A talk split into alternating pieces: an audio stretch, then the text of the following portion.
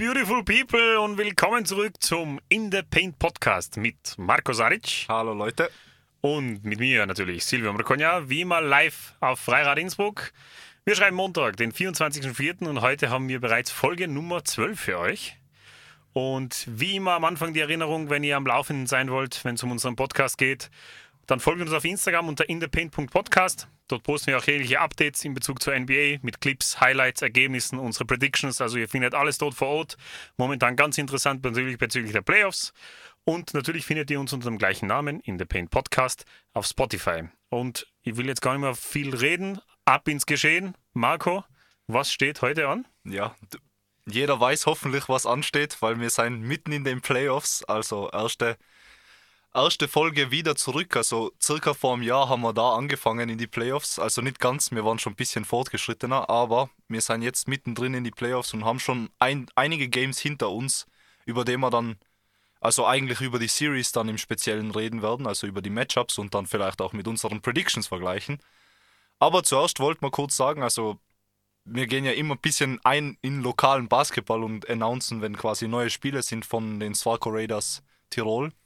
Äh, wie ihr wisst, sind wir ja da die Hallenkommentatoren, Silvio und ich, und jetzt äh, waren da auch die Playoffs. Und äh, unsere Jungs da aus Innsbruck sind bis ins Halbfinale gekommen und haben dann eigentlich in einer knappen Serie 2 zu 1 verloren. Und sind eben äh, leider, haben sich leider nicht fürs Finale qualifiziert, aber dennoch sind, also sind alle stolz, die Halle war voll. Ja, es war ein super Erlebnis. Und wir wollten uns an der Stelle einfach mal bedanken bei den Svalco Raiders. Äh, ja, für, für, für diese super Möglichkeit, dass wir da quasi auch äh, bei lokalem Basketball am Start sein dürfen und nicht nur bei, also die NBA kommentieren, sondern auch da was Lokales und ein bisschen vielleicht unser Wissen und unsere Stimmen einbringen können, um da ein bisschen was beizutragen. Also großes, großes Dankeschön an das ganze Team und ja, wir freuen uns schon auf die nächste Season. Eben, da greife ich auch noch kurz auf. Also, so wie der Marco gesagt hat, das kann ich alles natürlich unterschreiben. War für uns eine super Gelegenheit, erstens einmal um lokalen Basketball ein bisschen zu supporten, so gut wie es geht. Für uns war es interessant, um ein paar neue Skills dazu zu lernen, weil es äh, Reden im Studio ist eine Sache, aber es Kommentieren in einer Halle mit Live-Publikum und am Spiel, was gerade passiert, ist natürlich nochmal ganz was anderes. Und deswegen war es für uns auch eine interessante Learning Curve.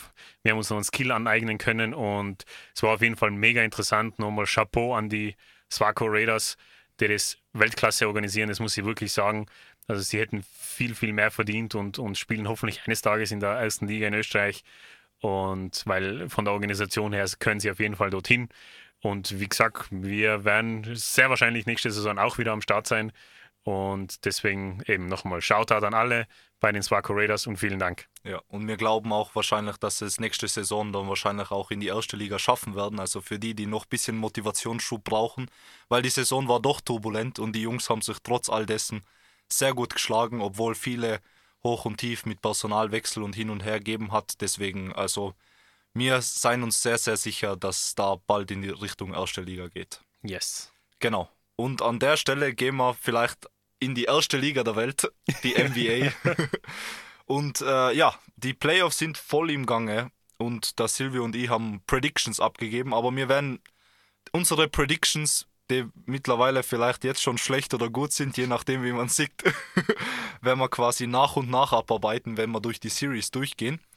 Äh, und zwar, wir haben gesagt, wir fangen im Osten an. Äh, und zwar und die erste, wir gehen die Brackets einfach runter. Ja. Das heißt, First Seed Milwaukee Bucks gegen Miami Heat. Momentan 2-1 Führung für Miami, also looking like a upset. Yeah. Silvio, was ist deine Meinung dazu?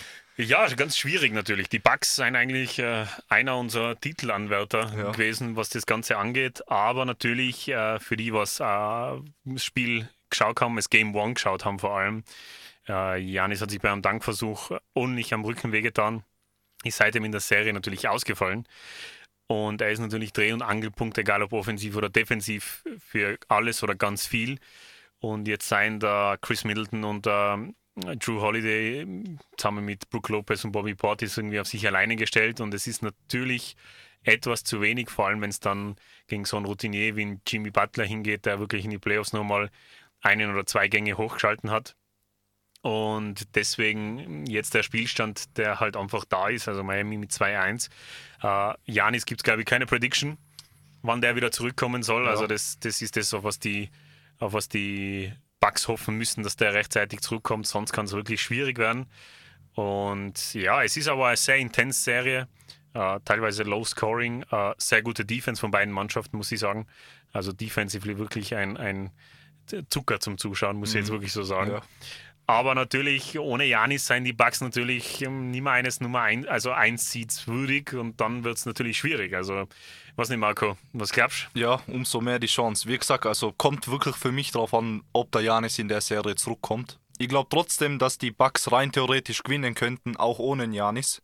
Weil eben äh, Miami Heat ist ja bekannt dafür irgendwie, dass immer wieder mal geht und dann läuft es wieder nicht und sowas. Ba bestes Beispiel, Play-in-Spiel gegen äh, Atlanta, seien sie ja komplett zerstört worden. Bei sich zu Hause in Miami. Also äh, ja, da seien sie komplett out-rebounded worden und einfach, also das, ja, es, wie gesagt, hat, hat nicht einmal ausgeschaut, wie obwohl wir beide, glaube ich, die Hawks predicted haben als Move on in die Kom Ich bin mir jetzt nicht mehr sicher jetzt. Ich glaube, dass wir da beide falsch waren. Ja, ah, nein, wir haben beide, beide Hawks. jawohl, wir haben beide die Hawks genommen. Eben, ja. eben, eben. Äh, also da hab, ich hätte es mir nicht erwartet, dass es in den Dimensionen ausfällt, weil es Ja. dann echt ein Blowout-Win war, zu Hause in Miami. Genau, aber wie, wie der Silvio schon angesprochen hat, äh, der Entscheidungsträger äh, Jimmy Buckets hat äh, Stats momentan, also quasi die Series Stats von ihm sind 30 Punkte, 4,3 Reb äh, Rebounds und 6 Assists, also ja, definitiv Superstar-Spieler, wenn es drum geht und um was geht. Und ja, also bei mir wirklich, äh, Janis hat eine Rückenprellung, oder? Rückenprellung, Genau, ja, genau. ja. Ist auch wieder bei so einem Charging-Dankversuch passiert. das ja. Kevin Love ja. wieder probiert, dann ein Ding rausholen. Ja. Äh, offensives Foul und das ist momentan wird sowieso heiß debattiert in der NBA, weil sich ein, zwei, zwei, drei Spieler schon verletzt haben auf die Art und Weise und für die nächste Saison wollen sie sich vielleicht andenken, das Charging Foul abzuschaffen, weil der Janis ist da echt richtig, also man muss sagen, grausig auf den Rücken gefallen und hat sich dabei ordentlich wehgetan und eben Ja Morant hat sich genauso verletzt auf diese Art und Weise bei einem Dankversuch und jetzt sind sie natürlich beim Überlegen, wie sie den Ganzen vorbeugen können.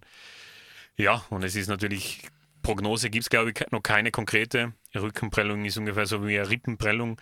Das tut einfach unheimlich weh. Äh, Machen kann man im Endeffekt nicht viel dagegen, außer abwarten. Und jetzt ist halt die Frage, wie lang muss er warten? Ja, also my prediction ist, wenn Milwaukee noch, also ein Spiel ohne Janis können sie, glaube ich, noch überleben und dann 3-1 zurückkommen, obwohl es schwer wäre. Ja. Äh, aber ich, ich glaube, sie müssen das nächste Spiel oder wenigstens es, ja, also keine Ahnung, wenn da, also wenn sie 3-1 jetzt danach zurückfallen, dann glaube ich, gibt es selbst wenn der Janis dann kommt, wird es schwierig, wobei ich es ihnen mit Janis zutraue. Wenn der Janis später reinkommt, dann glaube ich, ist vorbei. Ja, es ist vor allem schwierig, weil das Spiel ist heute Nacht und es wird gespielt in Miami. Ja. Das heißt, Chris Middleton und Drew Holiday müssen abliefern, weil mit einer 3-1-Führung fahren sie dann nach Milwaukee zurück, was natürlich kein Problem ist, da- traue ihnen zu, dann einen Heimsieg zu holen, aber dann geht es ja wieder zurück nach Miami für ein Game 6 und das muss dann erst wirklich wieder gewinnen. Aber natürlich, umso mehr Zeit rausholen kannst, umso besser. Und jetzt bin ich bin wirklich gespannt. Also heute hat es einmal noch geheißen, dass der Janis nicht spielen wird. Schauen wir mal, wie es dann heute Nacht aussieht. Seien wir mal gespannt, ja. Ja. Äh, ja, sonst zu denen, also Chris Middleton an sich, also ich will ihm trotzdem äh, quasi die Props geben. Er spielt wie ein Super, also wie der Starspieler, der zweite Starspieler hinterm Janis mit seinen 24 Punkte. Hat da 3,3 plus minus, also der einzige von den Starters mit einem positiven plus minus. Für all die, die es nicht wissen, quasi plus minus ist wie so eine Metrik, wie quasi sich der, äh, der Punktestand entwickelt mit dem jeweiligen Spieler am Feld. Ja. Das heißt, wenn man Chris Middleton rausnimmt, verliert man quasi diese plus drei Punkte, die was er hat. Und das wird aber dann aufgeteilt quasi auf alle Spieler von der Bench oder eben auch nicht. Und genau.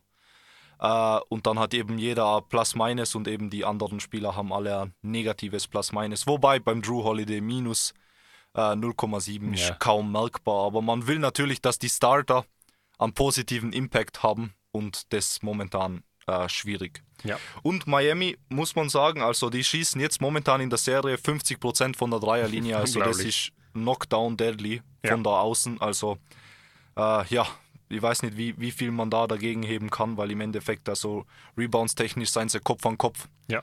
Das heißt, weil oft einmal können da die Rebounds das, äh, den extra Punkt verschaffen, aber wenn die so gefährlich sein von der, äh, von der Dreierlinie, dann ja, wird es schwierig, die Mannschaft zu schlagen. Ja, und man muss auch wirklich sagen, im Vergleich zu dem Play-in-Game gegen die Hawks haben sie in der Defense also ich weiß nicht, was sie da gemacht haben, aber es ist komplett ausgetauschte Mannschaft. Also, mhm. so wie die, sie die Hawks verteidigt haben, da wäre wahrscheinlich Milwaukee easy drüber gefahren, aber jetzt sind sie wirklich, ja, wirklich nur mal zwei Gänge nach oben und, und spielen echt solide Defense. Ja. Ja. Also seien wir gespannt. Schade, wenn jetzt quasi aufgrund von einer Verletzung einer unserer Top-Picks rausfallen wird. Horror. Also, wir haben, wir haben sie beide in die Finals gehabt, oder? Wir haben sie beide in die Finals gehabt, ja. ja. Und damit ist wieder komplett offen für jeden zu holen. Ja, also da wisst ihr mal, wie schnell das gehen kann. Ja. Wir haben in der letzten Folge haben wir schon gesagt, es werden so und so so ein schwierig zu prediktende äh, Playoffs, weil das Feld sehr ausgeglichen ist. Aber natürlich mit solchen Verletzungen, das kann man einfach nicht vorhersehen. Und dass äh, 8 Seed dann in Nummer 1 Seed raushaut, potenziell raushaut, wir können auch nicht so tun, als wäre es der Fall. Ja. Aber es schaut momentan leider nicht sehr gut aus für die Bucks. Speaking of, schaut nicht so gut aus ja. für jemanden. Die Cavs die quasi auf NBA 2K, ich weiß nicht, ob jemals, also falls ihr, ob ihr das Spiel spielt, aber wenn, wenn man sich da äh, äh, so Karrieresimulation macht oder Saisonsimulation, sind ja die Cavs immer die Sim-Gods. Ja. Die gewinnen oft einmal mit dem Donovan Mitchell und mit dem Darius Garland. Für die sieht es momentan gar nicht gut aus. Und zwar äh, New York Knicks äh, führen 3 zu 1 Wahnsinn. in der Serie. Wahnsinn, ja. Und da muss ich an, äh, an der Stelle offen und ehrlich zugeben und mir bei den Knicks entschuldigen. Ich gebe ihnen ganz wenig Credit immer, aber sie seien wirklich verdient in Führung. Und ich glaube, dass, äh, ja, ich glaube, wenn die da weiterkommen und wenn auf der anderen Seite Janis steht, kann ich mir sogar vorstellen, dass man die Knicks in die, in die Conference Finals sieht. Und das hätten sie sich haushoch verdient. Also der Jalen Brunson, über den ich so ein bisschen gelächelt habe, als ihre Star Acquisition in ja. der Offseason, weil sie wollten ja, sind ja größeren Namen hinterhergegangen. Mhm und haben da quasi dann jemanden geholt, der ja äh, gut ist, aber nicht so der Name, der Superstar-Name. Also Hut ab, die haben wirklich gewusst, was sie da machen und äh, ja, schaut so aus, als ob das Team voll und ganz aufgeht. Silvio, bitte. Ja, es ist wirklich äh, surprising, weil bei den Knicks, äh, auch wenn wir immer sehr kritisch sein, es gibt aber genug Gründe in den letzten zwei Jahrzehnte, warum wir immer sehr skeptisch sein bei den New York Knicks. Aber ich muss sagen, äh, das Team funktioniert als Einheit unglaublich gut. Der Jalen Brunson beweist sich, der, glaube ich, die paar Hater auf ESPN und TNT wie die ganzen Sender noch außen gehört und, und zeigt jedem, okay, ich bin echt der Real Deal. Und der Julius Randle, der Barrett, der Josh Hart, der Emmanuel Quickly spielen alle exzellenten Basketball, so wie es aussieht verstehen sie sich alle untereinander sehr gut, was immer sehr wichtig ist, wenn man so einen Run hinlegen will. Und man muss auch wirklich nur sagen, es steht 3-1 für die Knicks und sie schießen von der Dreierlinie 27 Prozent. Ja. Also da ist noch Potenzial nach oben auf jeden Fall. Die 34, 35 ist immer so, was man von der 3 anpeilt. Also da ist noch Platz nach oben. Und, und ich muss sagen, die Cavs muss sie wirklich einfach eiskalt so sagen, enttäuschend. Ja. Enttäuschend, vor allem, weil die Knicks out-rebounden die Cavs, trotz am Allen und am Mobley, was eigentlich fast ein Ding der Unmöglichkeit ist, aber das zeigt mir, dass, dass die Knicks einfach einen gewissen Hustle zeigen und einen gewissen Kampfgeist zeigen. Und so sieht es jetzt ganz schwierig aus. Also jetzt geht es zurück nach Cleveland für Game, Game 5 äh, können die Cavs auf 3-2 ver äh, verkürzen und dann geht es wieder zurück ins Mekka des Basketballs in den Madison Square Garden und die New York Fans seien sowas von ready auf Playoffs. Also die Halle hat gebebt, gestern habe ich die zweite Halbzeit eingeschalten. Es war laut, es war ein Lärm da, da, da, da kann man fast nicht verlieren, habe ich das Gefühl. Ja. und ja, also es ist, und Donovan Mitchell, ich weiß nicht, Marco, wie du das Gefühl hast, aber er tut sich irgendwie, irgendwie etwas haut, obwohl er eigentlich natürlich ganz gut averaged, aber es ist, noch nicht das, was man von ihm kennt. Also Utah haben wir schon Besseres gesehen. Ja, ja, eben. Vor allem, er ist ja eigentlich so der, äh, der Scorer. Er sollte ja der Shooting Guard sein, mhm. der, der die Punkte macht im Endeffekt. Und 22 Punkte von deinem Top-Superstar schlechthin, den sie sich erwartet haben, okay, wir haben jetzt einen guten Core und tun jetzt einen Donovan Mitchell dazu, der quasi es macht, wenn es zählt. Und er hat uns ja in der Regular Season oft einmal gezeigt, mit sehr, sehr hohen Punkten, dass er wirklich quasi viel scoren kann. Ja. Aber anscheinend, wenn sie sich quasi ein, ein, äh, einstellen auf ihn und quasi, ja, wenn man, wenn man weiß, okay, wir gehen potenziell sieben Spiele gegen die andere Mannschaft, dann kann der Gameplan anscheinend an Donovan Mitchell aus dem Spiel nehmen oder mehr oder weniger aus dem Spiel. Ich meine, das ist jetzt bei 22 Punkten ein bisschen grob, aber ja, äh, 30 Prozent von der äh, Dreierlinie für einen Donovan Mitchell, also der ist genau der Average von, von ihren, vom, also vom Team. Mhm. Ja, weiß ich, also, also ja, doch, genau der Average vom Team und eben da, ja, ich weiß nicht, aber das kann schwierig werden. Und der Darius Garland ist eben, der ist nur einfach ein bisschen jung. Ich will nicht zu viel Last auf ihn tun und Druck auf ihn machen, weil er average 40% von der Dreierlinie, macht seine 20 Punkte. Mhm. Von ihm hätte ich mir jetzt in dem Sta Stadium eigentlich nicht mehr erwartet und Ja. ich bin eigentlich voll und ganz zufrieden mit ihm. Und Ja. da finde ich, ja, Na der eben, ist Shortcoming ein bisschen von Donovan. Er liefert, er liefert eigentlich genau das, was du wahrscheinlich brauchen würdest, wenn er Donovan Mitchell seine 6 und 27 averagen würde. Und es ist natürlich schon schwierig. Aber eben, was mich total überrascht, Nix sein extrem gut im Post und im Paint drinnen, was eigentlich sehr überraschend ist, weil mit dem Jared Allen hast du einen exzellenten äh, Cope-Beschützer. Der, der äh, Evan Mobley ist auch so gut unterm Cope und, und rund um den Cope herum. Also sie strugglen richtig und, und die, die Knicks, die glauben sich wirklich gute Matchups raus und, und machen da echt, holen da echt das Maximum draus raus. Also ich bin echt überrascht. Sie sind wirklich besser, als ganz, ganz viele geglaubt haben. Waren vor der Season sowieso, aber jetzt auch vor den Playoffs. Ich meine, ich habe sie dann in einem Game 7 weitergetan, weil ich mir gedacht habe, okay, Madison Square Garden wird vielleicht ein bisschen das Ganze anheizen. Aber eigentlich haben wir immer gedacht, wow, das ist jetzt ein risky Pick, Silvio. Mhm. Und es ist echt, also sehr, sehr spannend. Ich wünsch, also ich würde mir wünschen, dass sie weiterkommen, muss ich ehrlich sagen, weil eine Serie nix gegen Bucks oder nix gegen Miami wäre natürlich schon Ja. richtig cool. Also das würde ich mir gerne anschauen. Also nichts gegen Heat wäre fast, wäre man fast lieber in, in, in Sachen quasi Stadt gegen Stadt, weil Miami gegen New York ist halt ein Klassiker, egal wie man es dreht. Auf jeden Fall, na echt. Und kurz möchte ich dein, dein, äh, dein Secret MVP von den Knicks ansprechen, weil ich gerade sein Plus Minus gesehen habe. Wir haben gerade bei der Autofahrt hergeredet über ihn. Ja. Der Emmanuel Quickly hat ein Plus Minus von 10,3, Wahnsinn. was brutal ist. Also, Das ist echt ja, ja, äh, average nur 6,5 Punkte, aber ich meine, er ist da, er ist quasi der Guard, der dann reinkommt, wenn, wenn mal Jalen Brunson Mhm.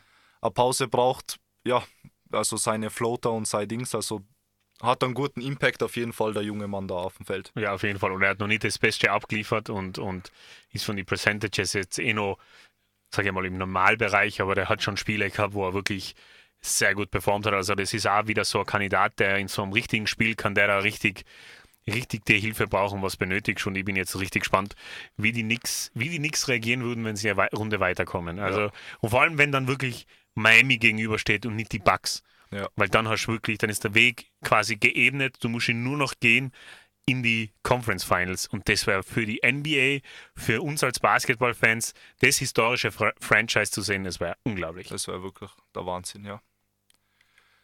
Ja, äh, falls du jetzt nichts mehr dazu zu sagen hast zu den Knicks, Na, haha, können wir schon weiter. Gehen wir weiter zu etwas, was eine sehr klare Sache Ja, war. Ja, äh, Philly hat ja den Favorit, ist ihrer Favoritenrolle gerecht geworden, definitiv.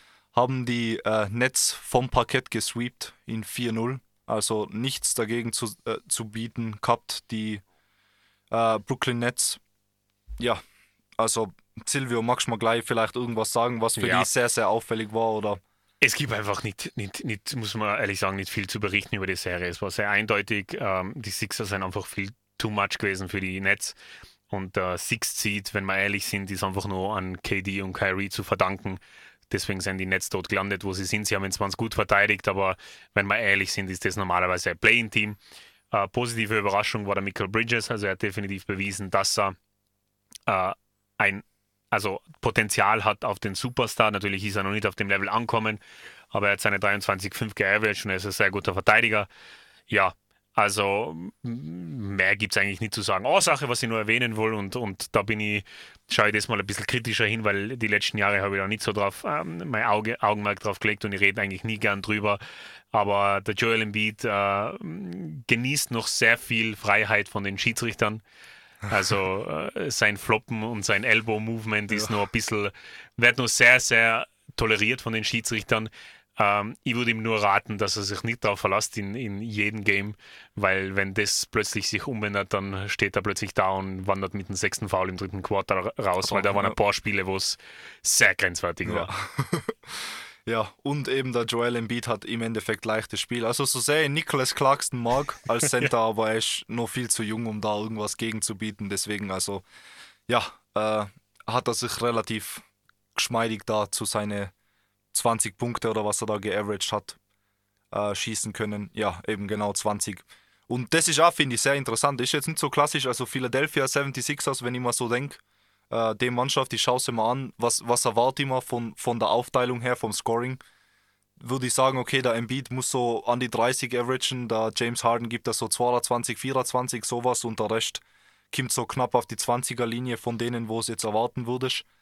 Ganz anders, der Scoring Leader ist der Tyrese Maxey mit 21,8, danach der Tobias Harris mit 20,3, dann der Joel Embiid mit genau 20 und der James Harden nur 17,3. Das heißt, für mich eigentlich, dass die Mannschaft nur unter dem ist, was sie zeigen kann, Ja. weil die Roleplayer unter Anführungszeichen da die Series so klar entscheiden lassen Mhm. haben können. Das heißt, die sind wirklich locked and loaded. Also ja, wenn die so weiter spielen und die Performance so halten können, vor allem sie haben äh, die, die Nets komplett out-rebounded, also Ja. mit 13 Unterschied auf die Serie. Äh, Im Schnitt, das heißt, äh, Ja, da wird es schwierig. das Da wird schwierig schwierig, für, egal wie gut die Brooklyn Nets sind, da wird es einfach schwierig. Und wie immer, Shoutout an Tyrese Maxey. Ja.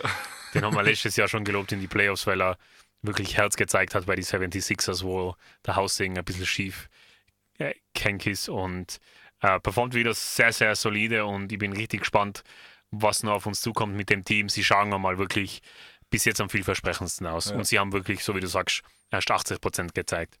Und es wäre nett, wenn man quasi die zwei potenziellen MVP-Kandidaten im Finale sehen könnte, Uh, wär- gegeneinander spielen. Das wäre natürlich. Zuckerle, ja. okay, dann äh, gehen wir über zur letzten Serie Mhm. in, im East und zwar äh, die Boston Celtics gegen Atlanta Hawks. Yes. Da steht es momentan 3-1. Mhm. Äh, wir haben beide Boston predicted, dass sie weitergehen. Ich weiß nicht, hast du ihnen, ich weiß jetzt nicht, ich habe jetzt nicht mehr genau die Predictions im Kopf. Ich glaube, Mhm. ich habe sechs, sechs Spiele gesagt, aber momentan Boston schaut auch zu solide aus, dass ich sagen würde, ja, das, Ja, ich glaube, die geben Kopf. Du hast Boston in 6, ihr Boston in 5. Ja, ich glaube, deine Prediction wird da stimmen. Ich weiß nicht, da. obwohl es jetzt quasi in, äh, nein, das nächste Spiel ist eh in Boston. Also, Wieder in ja. Boston, also schaut sehr nach einem Closeout aus. Also Ja. Gentleman Sweep. Über, muss ich ehrlich sagen, überrascht mich fast eh schon, dass die Hawks einen Sieg geholt haben, Ja. weil ähm, Boston ist so eine gut geölte Maschine, es ist unglaublich. Und dieser Jason Tatum, also ich, mm, ich weiß nicht, wie wichtig es ihm ist, einmal einen Regular Season MVP zu gewinnen, aber wenn er es schafft, einmal wirklich eine ganze Saison auf dem Level zu spielen, unglaublich. Also der Typ hat alles, was man braucht, um, um wirklich ein, ich will jetzt nicht sagen All-Time-Great zu werden, aber definitiv ein Great zu werden. Also wenn, wenn er da mal wirklich die richtige Konstellation zusammenkriegt von Team, ist unglaublich. Und eine Person möchte ich noch wirklich ein bisschen loben, und zwar in Sixth Man of the Year ist es geworden, Form Emmanuel Quickly, Malcolm Brogdon, wer sich erinnern kann, ähm, in dem Podcast, wo wir in der Marco über die Trades geredet haben, haben wir auch unter anderem über ihn geredet und haben gesagt, dass das einfach eine sehr gute und solide Verpflichtung ist von Boston, jemand, der von der Bench reinkommt und einfach Playmaking machen kann, der nicht unbedingt scoren muss. Und er hat wirklich genau das bewiesen, hat einen Sixth Man of the Year für das verdienterweise bekommen. Und er ist auch in die Playoffs wirklich immer wieder erfrischend zu sehen, wenn er reinkommt. Kriegt Boston endlich einmal ein paar Lösungen, was sie nicht haben, wenn der Jalen Brown und der Marcus Smart am Parkett sind. Ja, kann ich nur äh, unterschreiben, was du gerade gesagt hast. Eben, vor allem, es macht sie, jetzt haben sie richtig schöne Depth. Also ich muss sagen, also von der Tiefe her, also die Mannschaft ist einfach Qualität, Qualität mal mindestens bis zum achten Mann, äh, wenn nicht weiter neun. Also die haben eine sehr, sehr starke Rotation. Mhm. Ja, äh, gut geölte Maschine, wie du gesagt hast. Und die haben, ich glaube, die haben was zu beweisen. Und wir haben ja am Anfang spekuliert, so quasi, ja, seien sie jetzt, ist das zu, also war das ein zu großer Herzschmerz, dann im Finale dann Zu noch verlieren. zu verlieren? Oder äh, wollen sie es jetzt nur mal wissen? Und ja, anscheinend wollen sie es nur mal wissen. Also soweit schaut es nicht so schlecht aus für sie. Äh, genau, und dann wird es eben interessant, weil dann die nächste Runde wartet Philly Und ja, das wird Das dann. wird ein Game. Boah, auf das freue ich mich jetzt schon. Ja, also ja. es schaut aber sehr danach aus, dass es so werden wird, weil ich kann mir kein- unter keinen Umständen vorstellen, dass die Hawks weiterkommen.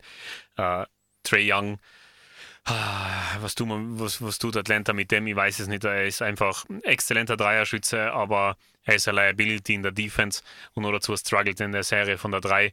Hatte Plus-Minus von, ich glaube, 10,3, minus 10,3, oder? Hat sich das geändert? Minus 7,8, okay, gestern waren es noch 10,3. Und ich mag noch einen kurzen Shoutout geben an deinen Landsmann Marco Bogdan Bogdanovic. Super solide Serie, äh, super dritte Option. Äh, 14, 3 und 3 hat er garaged, plus minus von 0 kann man sagen.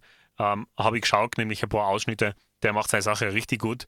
Und ähm, ich bin gespannt. Ich glaube, der hat nur ein Jahr Vertrag bei Atlanta und dann ist er Free Agent und dann kommt er in seine Prime-Jahre. Ich bin gespannt, für wen er eine Option ist. Das ist wirklich jemand, den ich ein bisschen auf dem Schirm halten Ja, ja. würde. vor, Also, vor allem von der Dreier. Also der ist wirklich ein streaky Dreierschütze. War Ja. eigentlich schon seine ganze Karriere. Eben jetzt momentan ist er auf einem guten Streak. Averaged quasi äh, 47,8% von der Dreier, was komplett verrückt ist als A-Spieler. Vor allem er nimmt auch viele Dreier. Also ja, Volume-Shooter. ja. Wahnsinn. Also- 47,8. Stell dir vor, in den Park gehen und dir ihren zweiten Dreier einfach Ja, rein. Wahnsinn. Und dann noch gegen NBA-Level-Defender. ja, Ja, unglaublich. wirklich zach, ja. Also ja, finde ich, ich, ich weiß auch nicht, was man mit der Mannschaft jetzt macht, weil an sich vielleicht eine, eine gute verteidigende Verpflichtung kann sie vielleicht schon stärker machen, weil Offensive, an der Offensive, glaube ich, scheitert es bei der Mannschaft nicht. Eben Na, der Trey. Young und der DeJounte Murray, also der Backcourt, der was startet, der averaged zusammen über 50 Punkte, was gut ist. Also mehr brauchst du ja eigentlich nicht von deinen Starter. Aber du musst eben verhindern können, dass die Gegner auch scoren und das ist jetzt momentan, scha schaut aus, ist das das Problem, dass da einfach quasi ja, die Schwierigkeit in dem liegt. Ja, ja. Und Defense ist einfach ja, Ja, wichtig für die Playoffs, das wissen wir sowieso. Aber wie gesagt, schaut sehr nach Boston Celtics Sieg aus. Viel mehr müssen wir, glaube ich, über die Serie nicht mehr hinzufügen, oder? ja denke auch. Und dann gehen wir schon in den Westen und dann gehen wir schon zu den Denver Nuggets. Die spielen gegen die Minnesota Timberwolves. Hat sehr lange ausgesehen nach einem Sweep.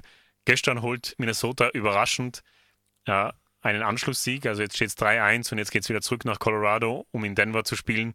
Da schaut es auch danach aus, als wäre Game 5 dann einfach die Entscheidung. Marco, wie zufrieden bist du jetzt bis, bis jetzt mit deinem Finals-Tipp, dein Championship-Team? Ja, also momentan noch sehr zufrieden. Also ich muss sagen, es schaut momentan nur aus, als ob sie quasi im dritten Gang fahren, wenn wir sechs Gänge haben oder ich weiß nicht. Also, weil Jokic hat die meisten Spiele, war er in der zweiten Halbzeit fast nicht zu sehen. Ja, was dann eben quasi Bände spricht für die Qualität von der Mannschaft, dass du einfach deinen besten Spieler, den potenziellen dritte, drittes Jahr in Folge MVP nicht brauchst Ja. um zu gewinnen. Äh, ich finde die Taktik gar nicht schlecht, dass man quasi in Jamal Murray ein bisschen pusht, dass er quasi so der, Man sein soll und quasi versucht, äh, da entscheidend was zu machen. Also, da, dass man quasi ihn auch wieder auf das Level kriegt, wie bevor er sich verletzt hat damals. Genau, also ich, ja, ich glaube, das, das war es im Endeffekt. Also, so sehr ich an Anthony Edwards, Hut ab, der wird auf jeden Fall ein Star werden. Also, Average 32,3 Punkte leider, aber die Mannschaft hilft ihm nicht viel. Mit dem eben stiefen Haussegen bisschen bei. Minnesota, also ich weiß nicht, da kann man wahrscheinlich auch viel drüber reden. Aber Ja. jetzt, ja, mein Monolog vorbei, Silvio. Ja, ich, ich füge nur, also Denver, wir werden sicher noch öfters drüber reden, vor allem auch in der nächsten Episode, die werden wir auf jeden Fall länger sehen. Äh, zu den Minnesota Timberwolves ähm, kann ich nur sagen, und äh, da kommt jetzt wieder der rantige Silvio daher. Ein paar meiner Freunde haben schon gesagt, sie enjoyen das immer, wenn ich ein bisschen heißer wäre, was das Ganze angeht. und jetzt kommt wieder so ein kleiner Segment. Cat is not him. Er wird 16, 16 9, 2, bewegt sich viel zu viel auf der Dreierlinie, 4,3 Turnover, ist eine Katastrophe. Er soll wieder zurückgehen in den Paint. Das geht natürlich nicht, weil dort hat man den Rudy Gobert hergetradet für keine Ahnung wie viel Picks und was alles. Utah lacht sich, glaube ich, ins Fäustchen. Und man darf bitte nicht vergessen, ich zähle nie das Geld von jemand anderen, aber der Rudy Gobert verdient 43 Millionen dieses nächstes Jahr und übernächstes Jahr nochmal 43 Millionen. Ich wünsche Minnesota ganz viel Spaß, einen Trade-Partner zu finden für einen Rudy Gobert. Den werden sie einfach nicht loswerden und wenn sie was verändern wollen, müssen sie wen anderen ver vertraden und ich würde ihnen ganz dringend empfehlen, dass sie das nicht mit dem Anthony Edwards machen, weil der schaut als einziger von der Mentalität her ready aus für das Ganze. Ja. So, das ist alles, was ich dazu zu sagen habe. Marco. Ja. Also meiner Meinung nach vermutlich ist einer der schlechtesten Trades, den ich seit langem gesehen habe. Ja. Weil jetzt würdest du wieder vier Picks brauchen, um den loszuwerden, aber du hast sie ja schon vertradet, Ja. um ihn zu kriegen. Also keine Ahnung. Ach, ich weiß nicht. Ich, vor allem, ich würde gern, ich will ja nicht, das sind ja alle Professionals, die Ja, das machen. Und natürlich. die Leute, die die Teams zusammenstellen, die tun ja viel scouten und sowas. Aber für mich ist faszinierend, dass so Hobbyanalysten wie der Silvio und ich se sehen können, dass das irgendwie keine gute Idee ist, dass du quasi zu deinem eh so super solid Center einen anderen Center holst, dann schiebst deinen guten Center au- auf außen auf die, dass er, okay, ja, ist schon ein guter Dreierschütze, passt ja. Aber du kannst ihn ja nicht zum Glorified äh, Catch-and-Shoot-Spieler machen, damit da in der, in der Paint jemanden hast, der nicht einmal offensiv gut ist. Also es tut mir leid, der Rudy Gobert ist ein super Defensive Center, aber Findest du das nicht auch schockierend? Und das, das habe ich nämlich vor ein paar Tagen, habe ich äh, wahrscheinlich auf Instagram, in irgendeinem Clip habe ich das gesehen oder gelesen, was auf Twitter ist ja völlig belanglos. Das ist der einzige oder einer der wenigen Spieler, der das Geld kriegt, der, ich habe das Gefühl, sich seine komplette Karriere wenig bis gar nicht entwickelt hat. Also defensively okay, im, um den Rim herum. Aber wer weiß, wer schon mal eine Golden State Serie gegen damals noch Utah gesehen hat, der weiß, dass Clay Thompson und Steph Curry sich ihn als Matchup herauspicken, weil sie ihn auf dem Perimeter drehen können, wie sie wollen. Und offensiv, ich habe nicht das Gefühl, als hätte Rudy Gobert ein ein Sortiment an Post-Moves oder noch die Passing Ability, irgendwas aus dem Post herauszumachen. Ich habe das Gefühl, der hat sich einfach nicht weiterentwickelt. Und da frage ich mich jedes Mal, wie, wie, wer bei Minnesota hat gesehen, dass der das wert ist, was sie abgeben haben? Weil Utah hat es wahrscheinlich ganz genau richtig erkannt und hat deswegen den Trade gemacht, weil sie sich gedacht haben, 43 Millionen zahlen mir dir nicht mehr. Ja. Und es ist echt, ja, es tut mir leid für ihn, er ist ähm, Europäer, wir sind immer recht supportive auf europäische Spieler, aber wenn wir einfach äh, nicht guten Basketball sehen, dann müssen wir das äh, outcallen sozusagen und in dem Fall Rudy Gobert zu Minnesota Timberwolves. Äh, Horror, Ja, wirklich Horror. Nein, also keine Ahnung, ich weiß auch nicht. Vor allem das, jetzt averaged er in der Serie 14,8 Punkte, aber das liegt einfach daran, dass er quasi gut gelobt wird oder schön freigespielt wird, aber es ist nie so quasi, okay, Rudy, da hast du einen Ball, mach was, so Ja. quasi irgendwie so Hakim Dreamshake-Style oder sowas, das ist nicht vorhanden. Und eben, wie du sagst, warum kann, als ob das so schwer ist, sich, wenn man so viel Geld zahlt, kriegt, in der Offseason einfach mal hergehen und wirklich quasi ein neues offensives Postgame-Package. Der muss jetzt keine Fadeaway äh, Shot- Midrange-Shots anfangen Ja. machen. Aber gerade, dass er so, boah, okay, er kriegt einen Ball, passt irgendwie so einen Sternschritt durchsteigen, zweimal quasi Ground pounden, eine Drehung, schnell. Das ist ja nicht, ich meine, ja, okay, ich rede jetzt gescheit und Ja, es, ist, es ist schon schwer, aber mit seiner Größe und mit seiner Qualität bin ich mir hundertprozentig sicher, dass sich irgendein Coach finden lässt, dem einen von deine 43 Millionen gibst, der was da da was lernt. Also, keine Ahnung. Ja. ja, ich weiß es nicht. Ja, Das es ist- traurig. Schade zum Ansehen für die Minnesota Ja. Timberwolves, aber ich kann ihnen, die haben Ja. sich selber jetzt in das Schlamassel reingebracht. Ja, Äh, mir tut der Edwards einfach leid. Ja, es tut, wirklich. Weil, äh, keine Ahnung, das, mir hat das ausgeschaut, ja, Edwards und Cat passt. Probieren wir da noch irgendwen dazu holen, der uns wirklich was bringt, weil defensiv, wenn wir ehrlich sein, der Cat ist auch nicht so ein schlechter defensiver Center. auf gar Also, keinen Fall. ich weiß nicht, also war einfach nicht so viel der Benefit und ich glaube, die DPOYs geben ihm das Geld.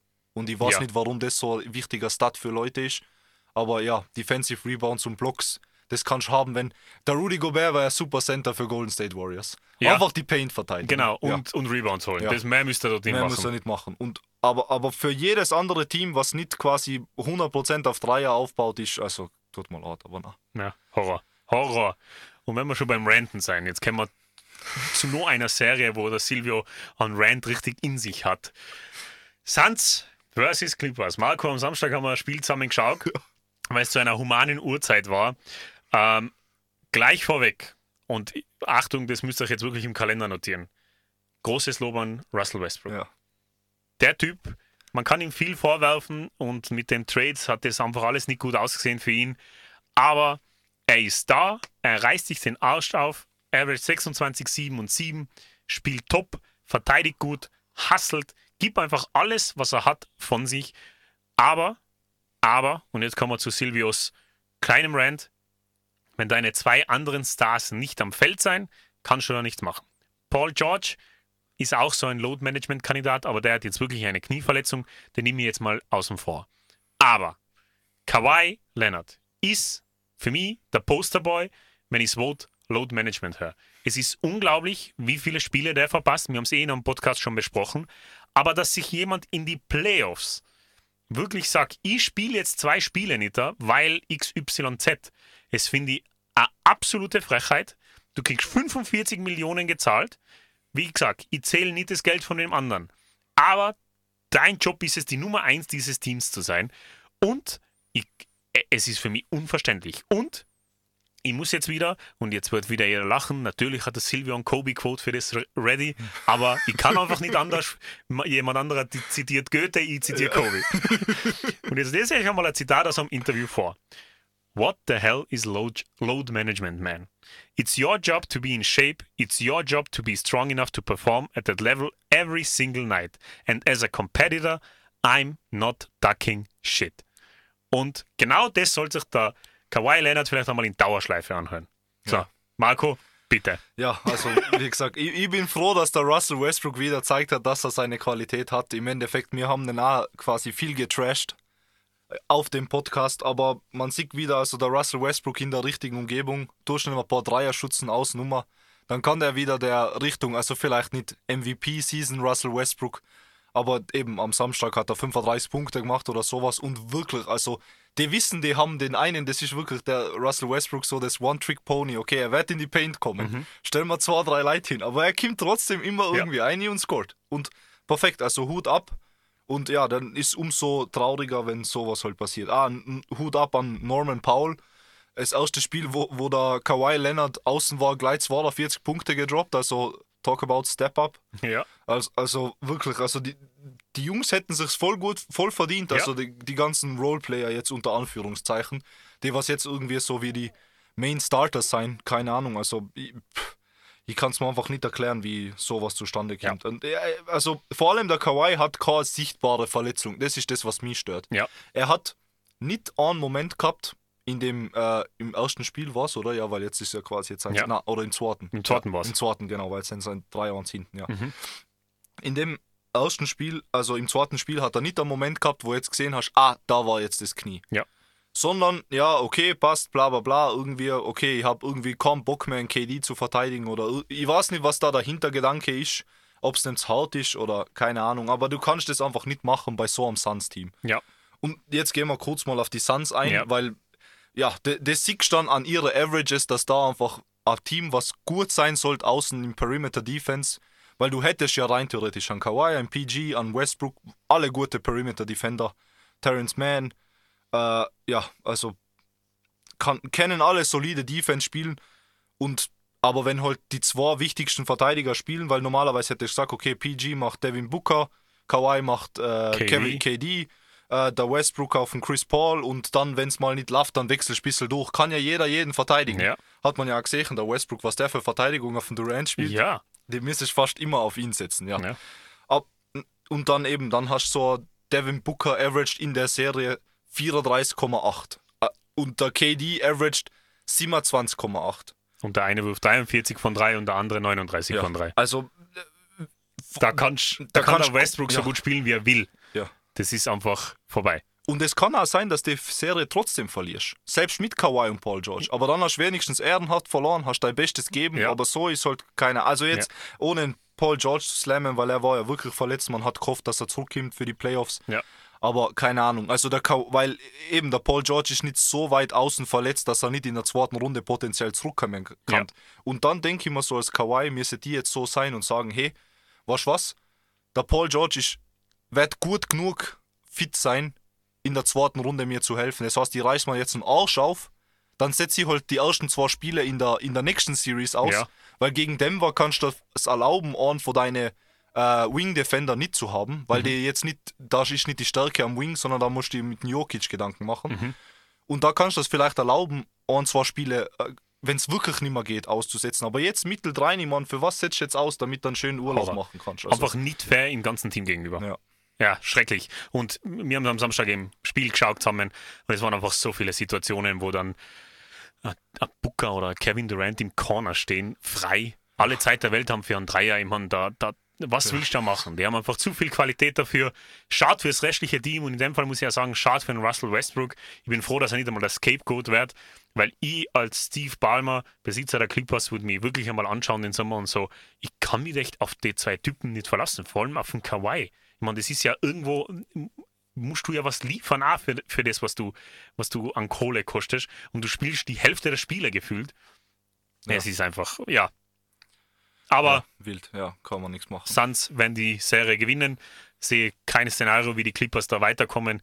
3-1 steht jetzt geht es zurück nach Phoenix. Also wir reden über die Suns sicher in der nächsten Series wieder und in der Offseason reden ja. wir dann sicher wieder mal über die Clippers ausführlicher, weil ich glaube, da wird der Bewegung reinkommen. Ja, wird müssen, ja. Na eben, und selbst wenn jetzt auf irgendeiner magische, äh, an, an Genie-Wunsch hätte schon der Kawhi und der PG quasi jetzt fit sein, also das 3-1 gegen so ein qualitatives Team zurückkommst.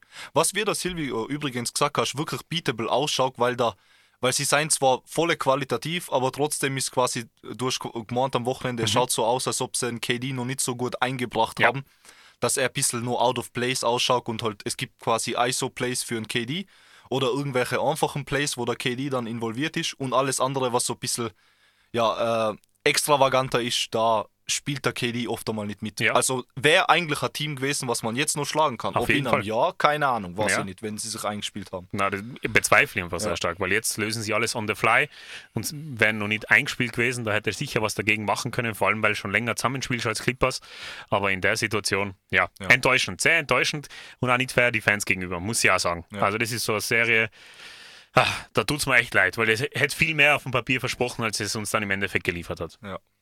Gut, hupfen wir weiter. Hupfen weiter. Wir bleiben in Kalifornien. Kings gegen Warriors. Dritter gegen Sechsten. Gestern haben die Golden State Warriors auf 2-2 ausgeglichen. Ich muss sagen, ich habe das ganze Spiel geschaut. Uh, High-paced Matchup. Die zwei schnellsten Teams der Liga. Warriors haben gestern Glück gehabt zum Schluss, auch wenn sie nicht zugelassen haben, dass der Fox den letzten Wurf nimmt. Der Harrison Barnes, der Ex-Warrior, hat es gemacht. Ja. Hat dann verfehlt und deswegen geht es mit 2-2 zurück nach Sacramento. Und es, ja, Marco, was glaubst du? Wie geht denn die Serie jetzt aus für Sacramento? Schwierig zu sagen, es ist wirklich schwer, weil bei den Dings, also Steph Curry, absolut keine Kritik, er spielt sei so wie er spielen soll, so wie man es von ihm erwartet. Also, ob's, äh, wenn sie gewinnen, gewinnen sie wegen ihm, weil er sein Ding gemacht hat. Und wenn sie verlieren, hat er auf jeden Fall alles von sich gegeben. Also man sieht einfach, der, der, wenn es wer will, dann will es er. Und sonst eben, ja, keine Ahnung, ich weiß nicht, da ist halt eben wieder die Frage, war ein bisschen Drama dabei mit dem Draymond Green. Wie dass immer. Sie, ja. äh, wo er quasi, also man muss auch zur Verteidigung sagen, dass Sabonis hat ihn schon festgehalten, also falls ihr es nicht gesehen habt, ja. also sie ist sein Body gefallen, der Draymond Green probiert aufzustehen, der Sabonis haltet ihn so ein bisschen, will ihn am Aufstehen hindern, der Draymond befreit sich dann so halb und tretet halt nochmal drauf auf den liegenden Sabonis, was ja äh, vielleicht nicht nett war vom Sabonis, die festzuhalten, aber man sagt ja immer so, war es quasi ange angemessene Reaktion auf das, was er gemacht hat? Ich würde sagen, eher nicht. Deswegen, meiner Meinung nach, verdiente, obwohl manche Leute sagen, na, für das darfst du nicht quasi ein Spiel aussetzen müssen. Ich finde schon, wenn wir da nicht die Linie ziehen, dass auf einen liegenden Spieler drauftritt, ist dann, wo ist dann die Linie? Ja. Deswegen voll, voll okay, dass er, egal wie das sonst quasi, man kann nicht irgendwelchen anderen Narrative einbringen. In der eine Situation war für mich nicht okay. Ja, ich finde auch, also da ist der NBA nichts anderes ja. übrig. Na eben, und ja, keine Ahnung. Ich, ich, ich würde mir, das ist die spannendste Serie ja. bei weitem, würde ich jedem empfehlen, jedes Spiel, was schaubar ist, oder auch wenn er mal äh, einen Tag frei nehmen könnt, damit auch Spiel um vier schaut, schaut es euch an. Also, keine Ahnung, es ist auf jeden Fall wert, ist super gut zum Zuschauen, sehr guter, qualitativer, offensiver Basketball für beide Seiten. Mhm. Ja, ist meiner Meinung nach ein Cointoss. Ich würde mir nicht einmal trauen zu sagen, wer das gewinnt. Ja, also ich äh, finde es auch sehr, sehr schwierig zu predikten, wobei ich jetzt sagen muss, äh, Warriors mit zwei Siegen on the jump. Sacramento ist laut, also ähm, die Fans sind auch ready und sehen sich nach Playoffs, so wie die Knicks-Fans. Ähm, ich muss aber sagen, äh, ich würde die Sacramento Kings sehr empfehlen, das Game 5 zu gewinnen. Weil, wenn das verlierst, dann hast, haben, hat Golden State zwei Matchbälle, einmal daheim und ich würde auf jeden Fall versuchen, gegen Golden State ein Game 7 auf egal was für Art und Weise zu vermeiden. Weil äh, für das ist Championship-Erfahrung zu viel am Feld in Clay, Draymond und Steph. Und der Steph, ja, also Marco hat es ja schon gesagt, spielt wunderbar, plus minus von plus 11. Mit ihm seien sie am Feld überragend. Sobald er rausgeht, strugglen sie. Sacramento, Loban Fox und auch Loban Sabonis und Malik Monk, die überragend spielen. Äh, Fox hat einen Clutch Player of the Year gewonnen. Man sieht da wirklich warum. Und ich bin jetzt echt gespannt, wie sich die Serie entwickelt. Vor allem gleich mal ein kleiner Vorbehalt. Golden State schießt noch mit 31% von der 3. Da haben wir schon Serien gehabt, wo sie 39-40 geaveraged haben. Dann wird es nämlich ganz, ganz gefährlich.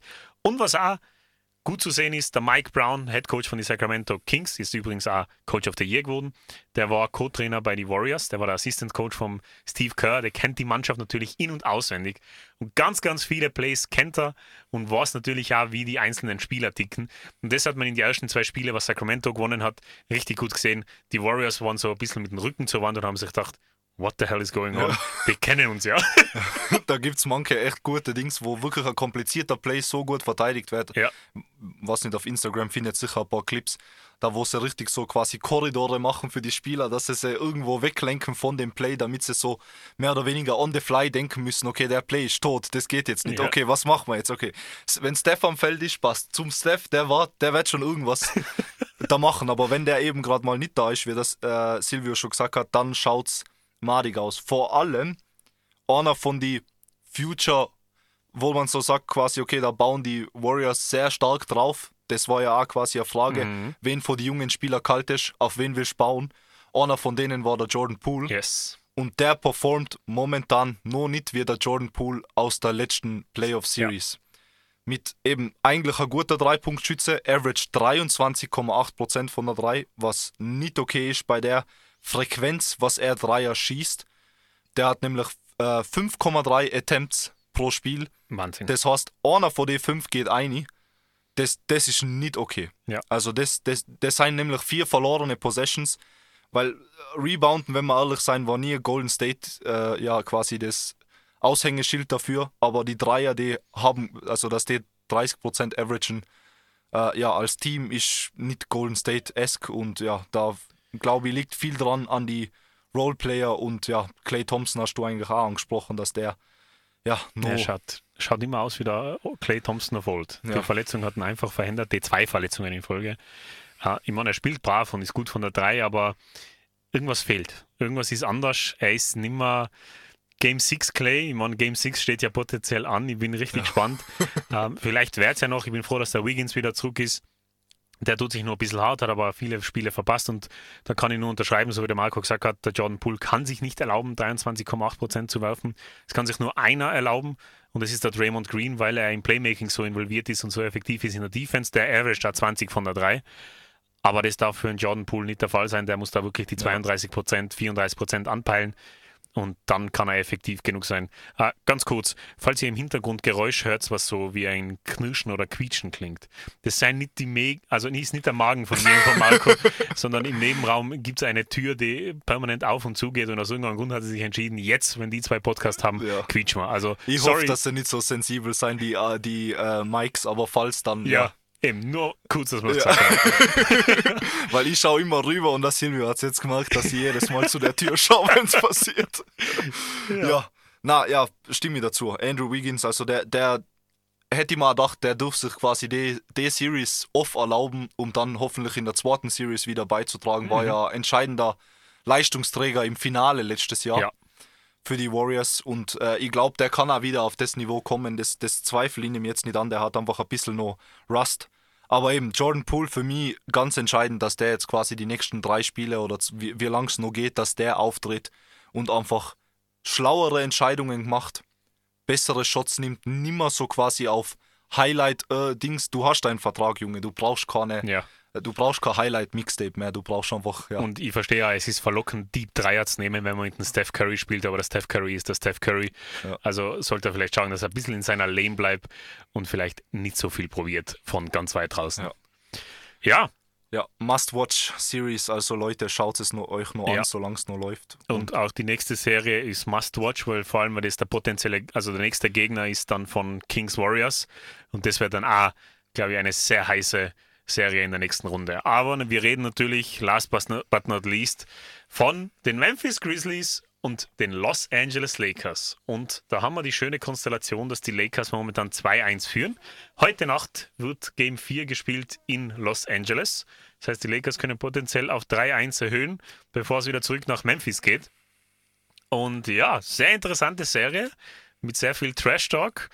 Wie, wie immer von der gleichen Person. Viel Trash-Talk, ein bisschen viel heiße Luft.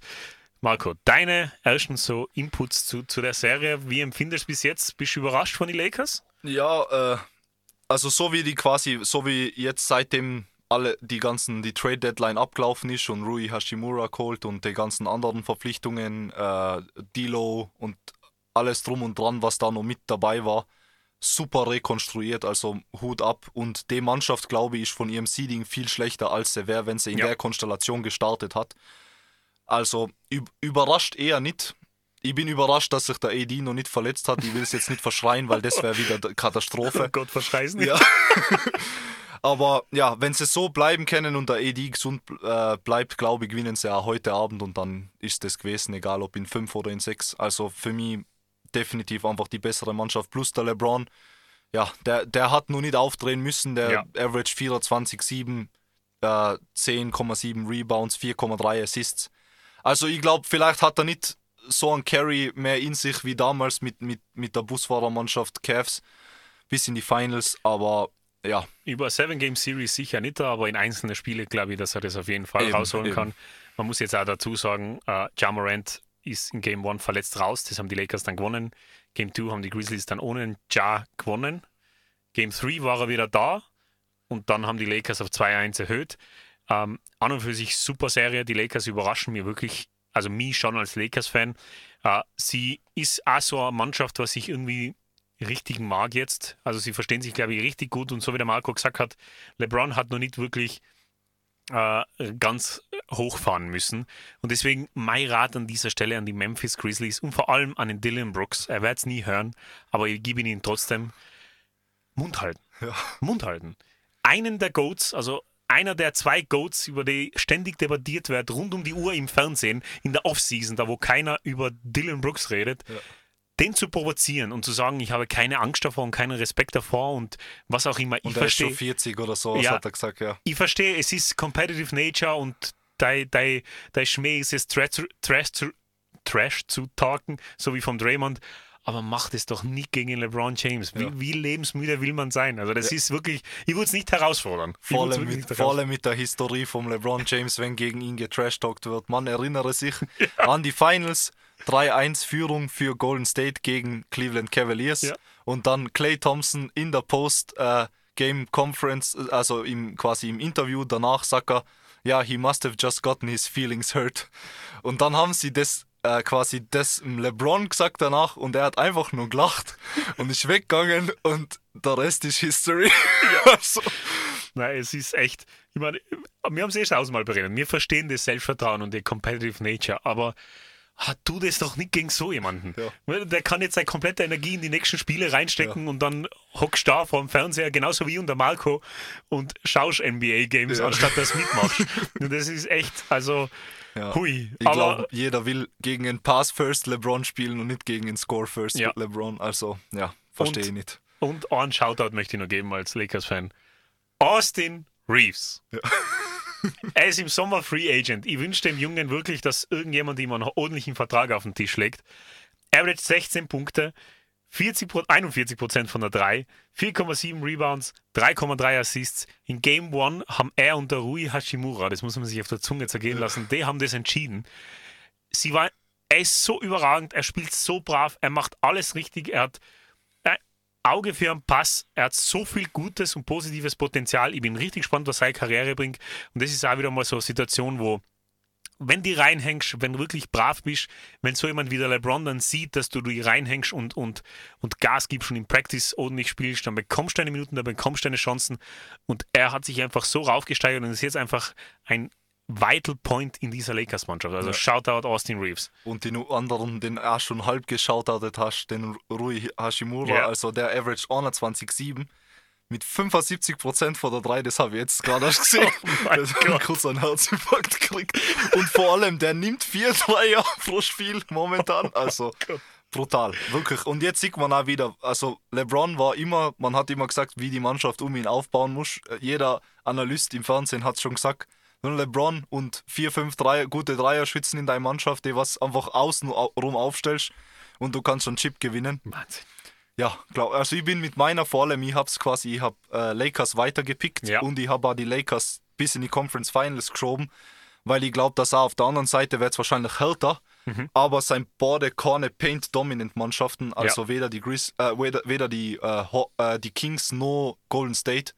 Und wenn der AD und der LeBron die Paint abusen und mit den Dreierschützen außen, ja, also Ja. Sigi ist äh, gut, dass sie da quasi schau äh, anklopfen in die Conference Finals Ja, gegen wirklich. Denver oder Phoenix, je nachdem, wer dann quasi da weiterkommt. Wirklich sehr gute Prediction. Also ich habe es nicht so vorhergesehen, obwohl ich Lakers-Fan bin. Wahrscheinlich wollte ich ja keinen ja, äh, keinen Fluch draufsetzen, sozusagen als Fan.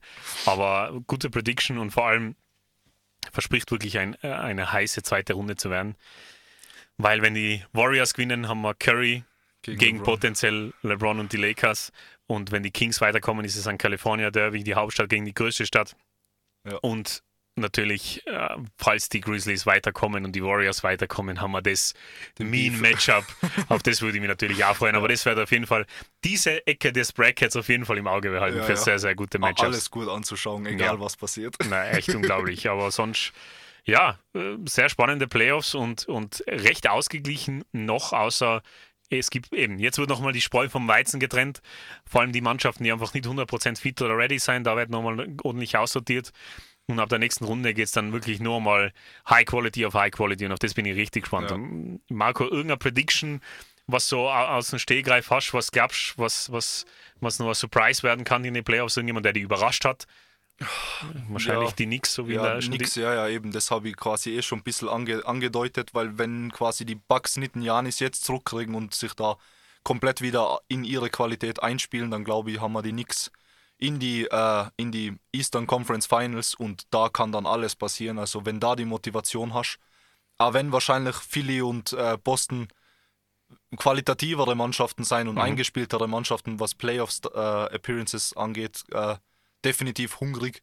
Und vielleicht, was für mich die größte Überraschung wäre und vielleicht mega interessant als Finals-Matchup, also das ist komplette Wildcard-Finals-Matchup, Mhm. aber nix gegen Lakers wäre einfach so Basketball-Legacy-technisch Oh absolut gestörtes Matchup. Ja, das wäre historisch gesehen, könnte es nicht besser gehen. Ja. Und egal wie es für die Knicks ausgeht, und das will ich die Knicks-Fans jetzt auf, äh, irgendwie auf den Weg geben, egal wie es ausgeht, äh, sehr, sehr solides Fundament für die nächsten Jahre. Ja, also definitiv. dieses Team kommt super gut miteinander aus. Natürlich wird man immer wieder ein bisschen was herumtauschen müssen, aber der Jalen Brunson äh, hat da uns irgendwie ähm, wrong geproved, weil wir haben auch gesagt, er kann ein Star sein, ob er Superstar All-Star-Level sein kann, wissen wir noch nicht. Da. Sie spielen super, super Fundament. Einfach einmal ein positiver Ausblick in die Zukunft für die Knicks-Fans. Mhm, und sie haben sich wirklich verdient, weil so eine loyal und laut Fanbase äh, braucht Basketball-Playoff regelmäßig. Und ich habe es eh tausendmal schon gesagt, die NBA ist ein besserer Ort, wenn New York Basketball gut ist. Und deswegen, ja, Ja. dürfen wir gespannt sein, was, was die Zukunft für die Knicks bringt. Ja, vermutlich die besten, also meiner Meinung nach vermutlich die besten äh, Playoffs seit langem. Vor Ja. allem was Spannend und Offenheit betrifft. Und deshalb lieben wir Basketball und es wäre ja schade, wenn man immer weiß, wer ins Finale kommt und deshalb, wie der Silvio gesagt hat. Ja. Also wir freuen uns, schauen. Wir hoffen natürlich, dass ihr auch schaut und stark Ja. dabei seid. Und an der Stelle, ja, seien wir leider eh schon wieder am Ende. Am Ende, ja. Wie immer, leider eine Stunde fühlt sich immer so kurz an. Schaut rein auf Instagram, alle Highlights und Ergebnisse findet ihr dort. Nächste Folge, die Folge 13, das Jubiläum am 22. Mai. Und bis dahin, alles Gute und ciao, ciao. Gute Nacht.